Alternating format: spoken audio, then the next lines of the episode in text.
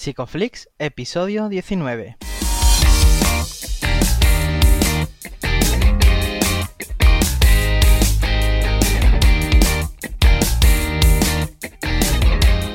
Bienvenidos a Psicoflix, un espacio de psicólogos para psicólogos, un podcast donde entre todos buscamos ser cada vez mejores profesionales de la psicología. Aquí hablamos de todas las estrategias, técnicas y noticias de la psicología contemporánea, pero siempre con la evidencia científica que nos gusta defender. Hoy estamos grabando el episodio del 11 de julio y estamos emitiendo nuestro episodio número 19, en el que vamos a hablar sobre los menores expuestos a violencia de género. Pero antes, recordaros que en psicoflix.com podéis registraros de manera gratuita y participar para conseguir acceso a más recursos terapéuticos. Yo soy Jeprasad, ya me conocéis, y también conocéis a Darío Benítez. ¿Cómo estás, Darío? Muy buenas, sí. Quien me conozca, ¿no? ¿Qué tal, Jeff? Muy bien, ¿y tú cómo andas? Pues sentado, hijo mío. Pues sentado, que estamos mayores ya. Las rodillas no duelen. Hoy a mí me gustaría, antes de pasar al tema, me gustaría dar una pequeña mención a uno de nuestros compis, bueno, a nuestro otro compañero, que tampoco que, pero es compañero en general de la psicología y ahora una gran aportación al mundo de la psicología y de la ciencia que es a Juanjo Macías, que ya es doctor en psicología. Yo creo que, había que, que dar esta pequeña mención y darle nuestras felicitaciones, que mucho se lo ha currado y y nada, ahora lo tendremos más por aquí. la verdad es que es un mérito muy grande, además con, honores, ¿no? Con cum laude, ha sacado el doctorado. Y bueno, estamos muy felices de que, aparte de ser amigo, esté compartiendo proyectos aquí con nosotros. Sí. Y nada, ya con esto, eh, que no sé ni lo escuchará con la agenda que tiene, eh, vamos a ver si pasamos al tema de la semana, que tenemos a una compañera de clase también, que se ríe porque somos compañeros de clase, pero cada uno iba a su bola y nos reencontramos como tantos al final. ¿Qué tal, Eva? Buenas tardes, ¿qué tal? Bueno, buenas tardes, buenos días o la hora que lo escuchen. atemporal esto, esto ya. Perfecto. Ajustaba la agenda de cada uno. Bueno, ¿cómo estás, Eva? Pues muy bien, aquí muy interesada en hablar de este tema que creo que es bastante interesante y que la verdad es que se toca poco. Así que espero que lo que yo aporte sirva de algo a los colegas y a las colegas. Seguro que sí, seguro sí. De hecho, nosotros en Psicoflip normalmente hablamos de otros temas, de, hablamos del sufrimiento humano en general, de la depresión, de la ansiedad y tal, pero este es un tema que hasta ahora no habíamos tocado. Entonces, a mí me interesaría mucho eh, saber cómo es tu bagaje profesional para llegar a este punto. Vale, pues eh, salgo de la carrera, como todos y todas no sabemos lo que hacer, eh, pues una, maestra amiga de mi familia me dice, Eva, vente al cole a, a, a dar de leer a los niños, ¿no? A echar allí una horita y a estar con ellos. me planto allí en el cole, empiezo a trabajar con ellos y veo que en las aulas hay una gran cantidad de problemáticas y me llama mucho la atención porque nunca había eh, pensado en trabajar con, niños y niñas en, el ámbito de la psicología. Eh, veo que en la UMA hay un máster de infantil y, me matriculo. Y lo hago y la verdad es que es una experiencia muy guay porque había un profesorado eh, que aportaba mucha información, eran también a nivel privado que trabajaban en el ámbito privado y, siempre aporta la perspectiva desde la psicología desde otra manera, ¿no? Y empiezo a trabajar con niños y niñas y empiezo a trabajar eh, la, agresividad, los trastornos de conducta, la violencia, y veo que la violencia forma parte de la familia sin darnos cuenta en un alto grado. Entonces empiezo a, a trabajar violencia filioparental y a partir de ahí veo que la violencia de género es también un ámbito muy importante y decido pues especializarme en ello hago un máster en la Universidad de Valencia y hago las prácticas en talleres de prevención con adolescentes en institutos y a partir de ahí, pues al tener la especialidad de infantil y de violencia de género, pues empiezo a trabajar con estos menores. Y nada, pues llevamos pues unos dos añitos trabajando con ellos y ellas. Madre mía, ¿te imaginabas estar en este campo al inicio de tu carrera? Para nada, para nada, porque eh, es verdad que yo había hecho siempre durante mi vida mucho voluntariado y eran con personas mayores y con Alzheimer y demás, pero con niños nunca se me había ocurrido. Y, pero al trabajar con ellos eh, veo que tenía como una conexión especial, no sé, me gustaba mucho y, y, más el tema de la violencia, creo que es un tema muy duro, pero que a la vez muy gratificante. Entonces, eh, no sé cómo los derroteros de la vida me han llevado a esto, pero la verdad es que estoy encantada. Pero no es, eh, o sea, quiero decir, que a ti te resulte eh, tan interesante o que tengas esa afinidad, tendrá que ver con tu historia de aprendizaje o en general te parece que es algo que puede interesarle a todo el mundo. ¿Cómo es, sabes, esa, ese match entre tú y ese sector, ese campo? ¿Cómo, lo, ¿Cómo lo concibes? O sea, ¿qué, qué, parte de ti se representa en tu trabajo? Pues la verdad es que mm, cuando me pongo a pensar, porque eh, va a surtar paradójico, ¿no? Pero cuando estoy en un grupo y hay un niño o una niña, yo no me suelo acercar a ellos. Eh, eh, no, me llama la atención los niños en mi, en mi vida privada y ni en, mi ocio, pero, pero ellos no sé por qué sí se acercan a mí. La verdad es que no lo sé por qué.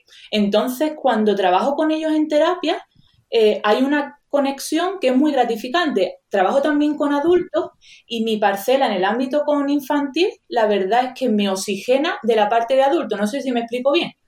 Mm, hay una conexión ahí que me gusta bastante.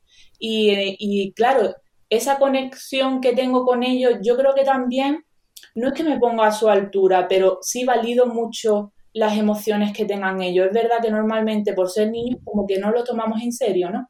Y mm. para que ellos se expresen y se sientan en un clima de confianza, creo que es bastante importante que te pongas a, su altura y también que recuerden los años, tus propios años en el que tenías esa edad. Ocurre también mucho con los adolescentes. Creo que es muy importante para validar de alguna manera sus experiencias, porque es verdad que a lo mejor nos cuentan problemas que tienen con amigos, amigas, y hoy en día con nuestra experiencia lo vemos como, por decirlo de alguna manera, una tontería. Pero es verdad que en aquella época para nosotros y nosotras era muy importante. Entonces creo es cierto que, la... Sí. que es cierto que la validación emocional es algo que está un poco ausente en nuestro día a día y que tenemos que hacer todo lo posible por reforzarla. Sin embargo, me, me, gustaría a mí saber cómo lo, cómo lo haces con niños, que a lo mejor el lenguaje no es tanto un apoyo. ¿Cómo lo, ¿Cómo lo gestionas? Pues mira, en este caso, si me voy a mi caso específico, que estamos trabajando con un tema complicado y que normalmente ellos están un poco reticentes, la mayoría, a hablar del tema porque a ellos les causa mucho dolor, pues normalmente yo el primer objetivo que tengo el primer día que contacto con ellos es que ellos vean que en mí se puede confiar.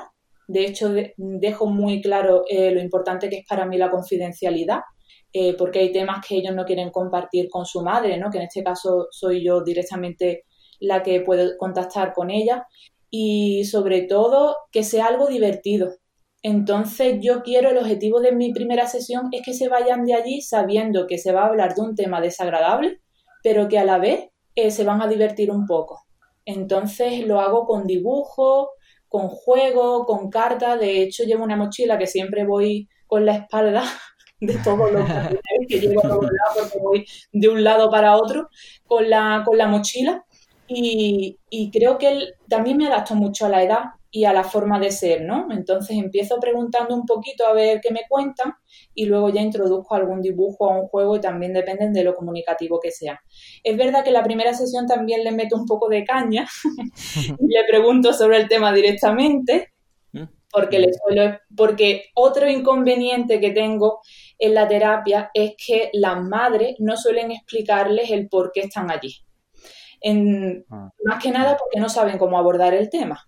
Eh, entonces solo le dices, pues vas a ver a Eva, que es muy simpática, que te va a ayudar en lo que necesites, pero no saben que directamente vamos a abordar las situaciones de maltrato que han vivido.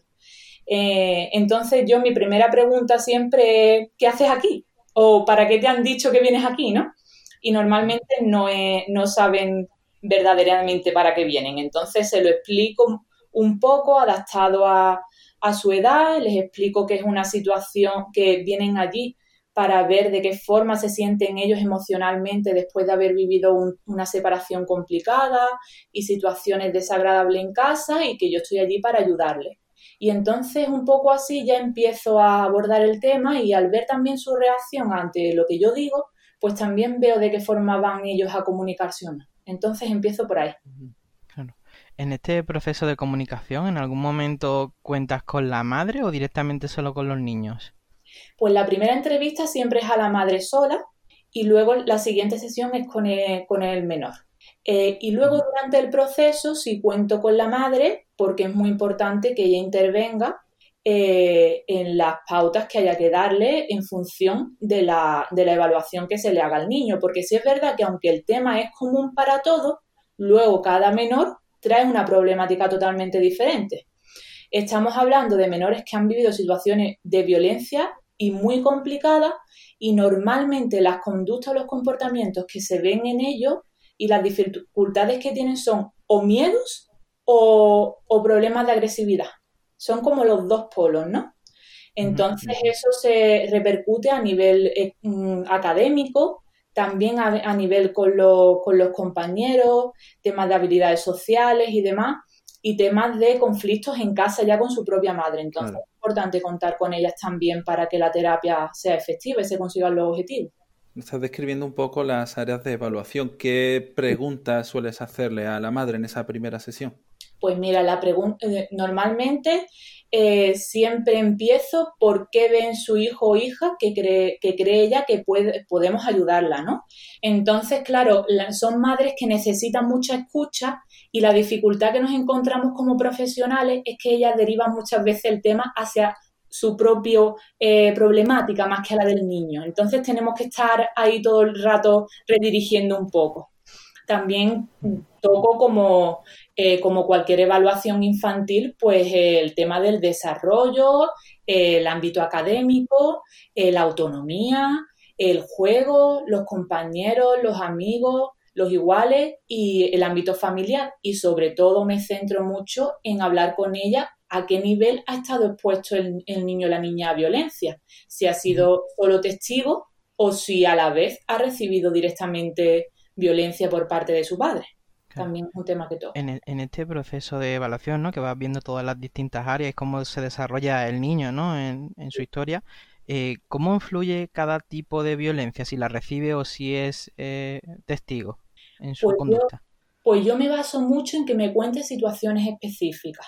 Y ahí, porque es verdad que normalmente ya ellas han pasado por un proceso terapéutico, algunas lo han iniciado a la vez que lo inicia el menor o no, y no saben identificar mucho los tipos de violencia. Entonces, un poco vamos tratando ese tema, ¿no? Hasta qué punto ella ha recibido la violencia y, o qué tipo de violencia ha recibido y si el menor estaba presente y si a su vez el, padre ha ejercido algún tipo de violencia específica sobre el menor. Eh, entonces, para ver eh, de que de alguna manera cómo está el menor o de qué forma le ha podido repercutir todos estos tipos de violencia. ¿Qué, qué dificultades te encuentras más comúnmente derivadas de la violencia con la madre? Pues por parte de la madre o de los menores. De los menores, perdón. ¿De los menores? Sí. Pues los menores, eh, las dificultades que tengo, pero ¿te refieres al comportamiento o las áreas que tengan ellos dificultades o en la terapia en sí? No, no, eh, eh, en las dos cosas, realmente. Vale, vale. Pues normalmente con los menores las dificultades que hay es sobre comunicación. Ellos les cuesta muchas veces verbalizar estas situaciones me es más cómodo, claro está, con, menores que, hablan de todo y que no tienen filtro. De hecho, me gusta que no tengan filtro porque me sirve de alguna manera eh, para saber hasta qué punto estamos tratando el tema. He tenido, por ejemplo, menores que para él, ellos han pedido directamente a su madre venir a terapia, por ejemplo, por un tema de miedo, y en ningún momento se ha querido tratar el tema del padre, porque él tenía ese objetivo, ¿no? Eh, ha habido menores que a lo mejor en la primera sesión no te han verbalizado esas situaciones de maltrato y entonces a través de la confianza y después de por lo menos cinco sesiones no te verbalizan esas situaciones. Y hay otros que te lo cuentan desde primero. Entonces la comunicación eh, es algo importante en las dificultades. Otra dificultad es la implicación que tenga en la terapia también la madre. Y claro, entre ellos, pues las pautas que vayamos dando a las madres y demás que no, que no se hagan como tal, también es otra dificultad que podemos encontrar. ¿Qué problemas y pautas puedes acostumbrar a ver y dar? Pues a, a las madres.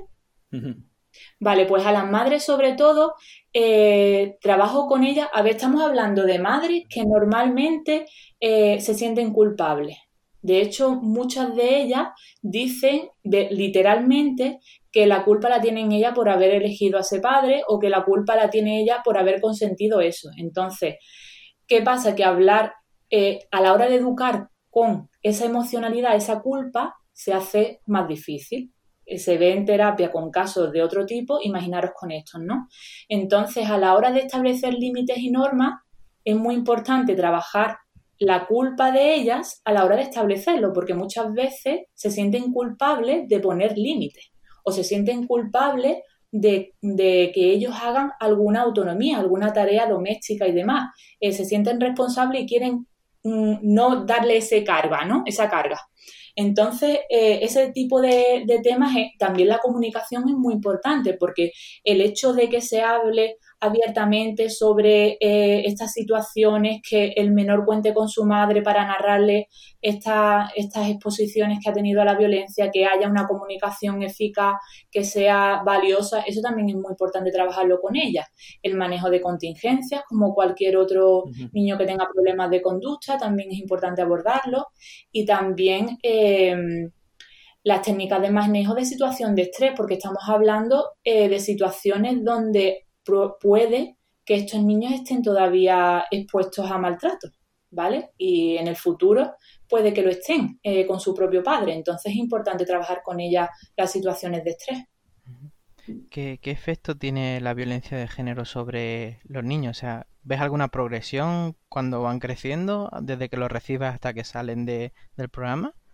Pues la verdad es que sí sobre todo lo que veo eh, la progresión efectiva es a nivel de autoestima, eh, a nivel de comunicación eh, y de habilidades sociales, que es lo que más, y sobre todo del manejo de los miedos y la agresividad. La agresividad quizás nos cuesta un poco más porque tenéis en cuenta que se han educado con situaciones muy violentas. Entonces, partiendo de ese modelo y de ese nivel educativo, pues entonces es más complicado, ¿no?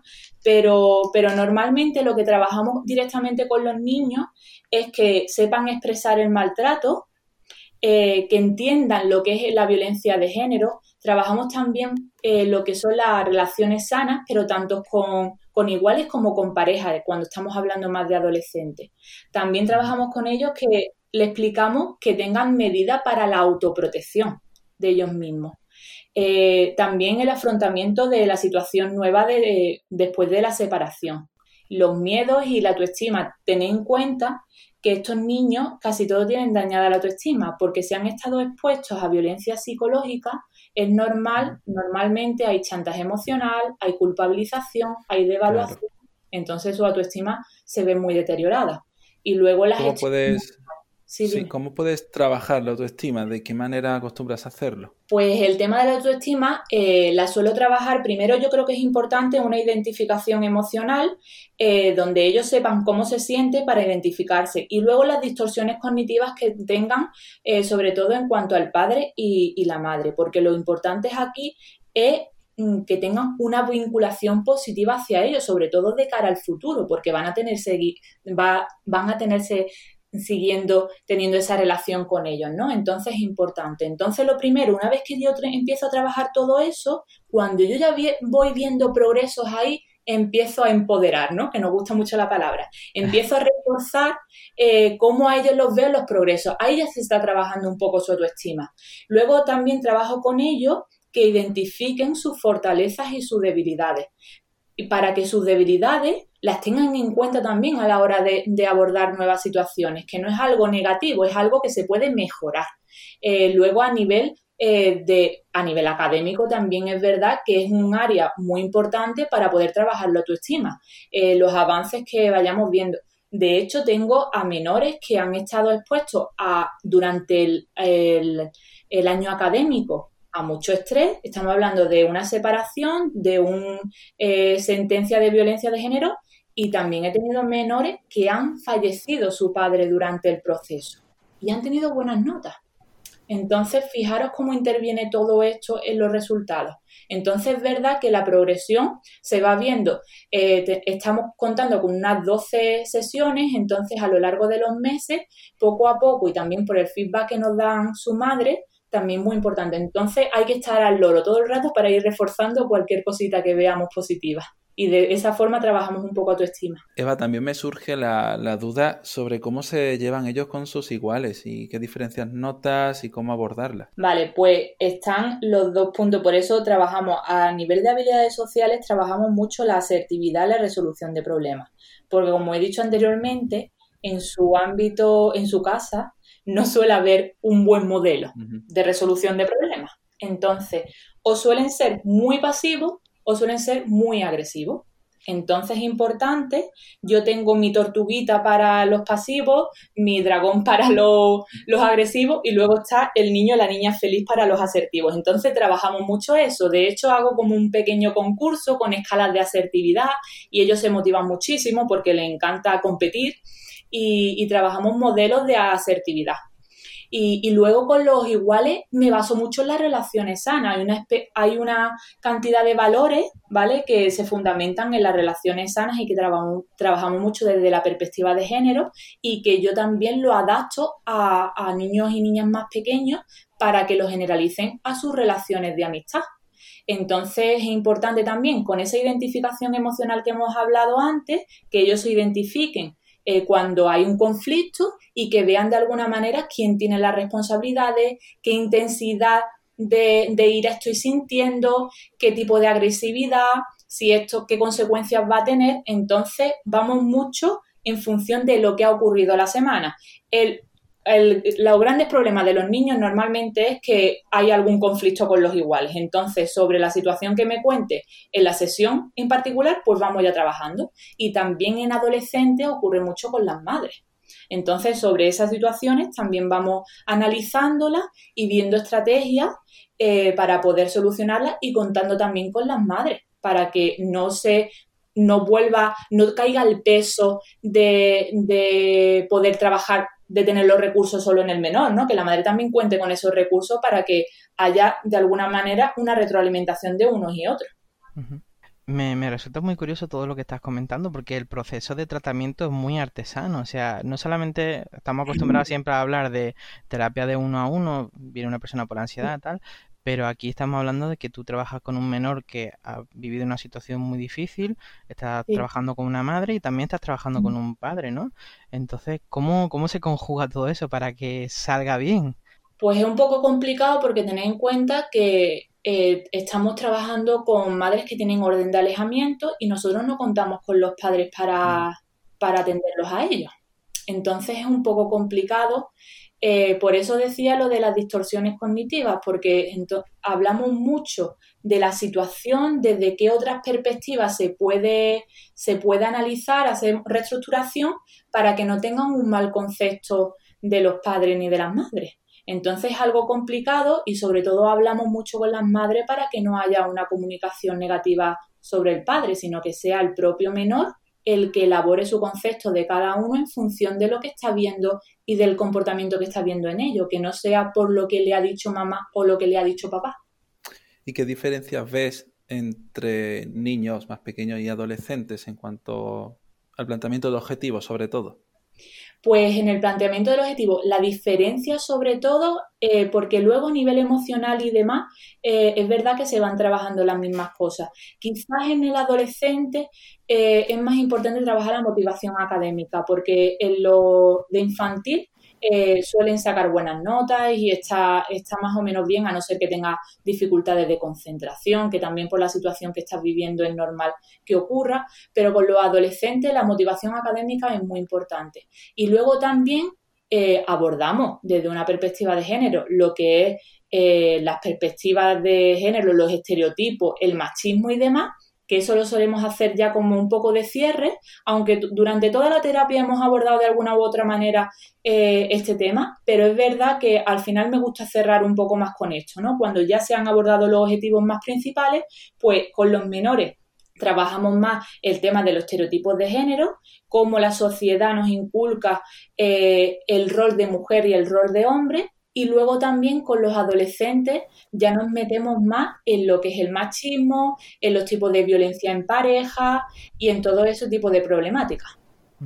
¿Soléis hacer algún tipo de actividad preventiva en colegios? ¿Tenéis eh, algo previsto cómo, cómo, ¿Cómo lo abordáis para mm, fases previas al maltrato? Eh, estamos con los talleres de prevención que hacemos en tanto en adolescentes como en menores. Normalmente lo hacemos de meses de octubre a diciembre porque el 25 de noviembre es el Día Internacional contra la Violencia de Género, entonces va como por campañas, ¿no? Y suelo trabajar con alumnado de la ESO y de bachillerato. Y lo que suelo hacer en los talleres normalmente eh, son talleres que son de dos horas o de cuatro y normalmente abordo la temática primero analizando un poco los medios de comunicación y cómo nos transmiten estos estereotipos Luego hacemos una breve conceptualización del machismo, feminismo, de la violencia machista y luego para que sean casos más reales y, más de la calle, vamos a decirlo así, pues les doy casos de, adolescentes, de parejas adolescentes donde está, eh, donde está presente la violencia para que ellos analicen qué tipo de violencia es, cómo lo resolverían y demás.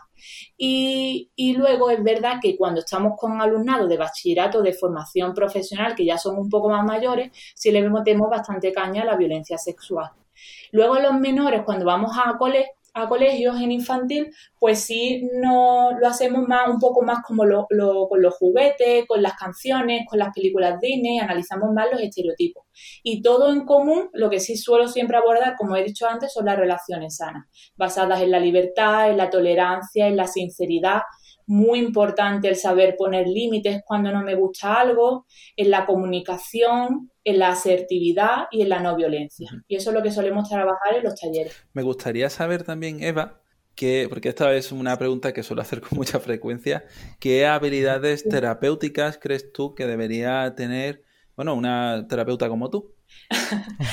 pues, a ver, habilidades terapéuticas eh, creo que es muy importante, como he dicho antes, yo creo que la libertad y la flexibilidad cognitiva creo que es bastante importante, porque es verdad que nos cuentan mm, temas que, si nos ponemos a, pensar, si no tenemos un poco de empatía, es difícil comprenderlo. Entonces es importante la, la flexibilidad cognitiva, la empatía, la escucha activa es súper importante también para comprender. Es muy importante trabajar la tolerancia. No, eh, el tema de la violencia de género es un tema que tú, que todo el mundo puede estudiar, pero si tú no te haces un trabajo personal de concienciación, eh, casi que la formación casi que se queda en nada, porque tú tienes que aprender a identificar cuando me están inculcando de forma machista algo para transmitir eso también. Entonces, si tú mismo o tú misma no te haces esa concienciación como terapeuta, difícilmente vas a poder trabajar en ello por mucha formación teórica que tengas. Entonces, es un proceso, cuando tú estás estudiando una formación de este tipo, es un proceso académico, pero también es bastante personal. De hecho, muchos me dicen, joder, Eva, es que le ves la puntillita a todo. Veo un anuncio, la puntillita de todo, y digo, vale, puede que, pero analizo mucho y ya lo haces de forma automatizada, ¿no? Pero mm, no es que me vaya peleando con el mundo, sino que lo analizo porque de alguna manera yo voy a estar delante de menores eh, que están viendo esto y no lo han analizado. Yo tengo que motivarlo a que los haga. Mm, yo no los obligo a pensar de determinada manera. Yo lo que quiero es que ellos reflexionen y se paren a pensar. Y luego que cada uno tome sus propias conclusiones y decisiones, pero por, lo menos que hayan analizado previamente, ¿no? ¿Cómo, me interesa mucho lo que estás diciendo porque creo que es algo muy complicado, pero ¿cómo creas tú, eh, cómo generas tú esa conciencia a ti misma sobre, sobre estos micromachismos, estereotipos, cosas que ves en tu día a día? Sí, pues cuando tú ya tienes una cierta formación teórica donde ya empiezas a ver los tipos de estereotipos que nos asocian en esta sociedad patriarcal a la mujer y al hombre, si tú te pones a pones el chip y pones el piloto, cuando ves una serie, cuando ves una película, ves un anuncio y te pones a analizar, lo ves. Entonces, con la lectura, con ver series, ver películas, ya ahí ver noticias, ver cómo hablan los medios de comunicación en los diferentes programas, si utilizan lenguaje sexista, si no, y ahí empiezas tú a, concienciarte. Y luego a nivel asociativo hay muchas asociaciones que se encargan, por ejemplo, yo que utilizo mucho Facebook, de, dar noticias, ¿no? Sobre, sobre, importantes sobre este tema. Entonces, de alguna manera ha pasado desapercibido, esa noticia para ti, pero cuando lo ponen ahí ya empiezas a analizar. Entonces es muy importante que tú estés también predispuesto o predispuesta a ello, claro. Claro. Y bueno, Eva, antes de ir cerrando por hoy, nos gustaría también conocer eh, dónde pueden eh, nuestros oyentes conocer tu trabajo, dónde te pueden seguir, dónde te pueden encontrar. Pues tengo mi, mi página de Facebook profesional, que es Eva María Millán Psico, psicóloga, y luego también estoy en Doctoralia. Vale. Y ahí podéis poner en contacto conmigo. eh, y también mi correo es evamillanpsico.com. Entonces, para cualquier duda o si estáis interesados en cualquier tema, no dudéis en escribirme que, que os atenderé cuando mi agenda me, me lo permita. Muchas gracias. Muchas gracias. Pues dejar- dejaremos todos tus enlaces en el, en el post. Ya sabéis que cuando entráis a ver el episodio podéis ver toda la información sobre Eva, podéis ver más información sobre el episodio. Y nada, daros las gracias por oírnos, eh, por suscribiros a psicoflix.com. Y nada, nos vemos el próximo jueves a las 8 de la tarde con una nueva entrevista aquí en Spotify, en iTunes o en iVoox. Hasta luego. Hasta luego. Hasta luego.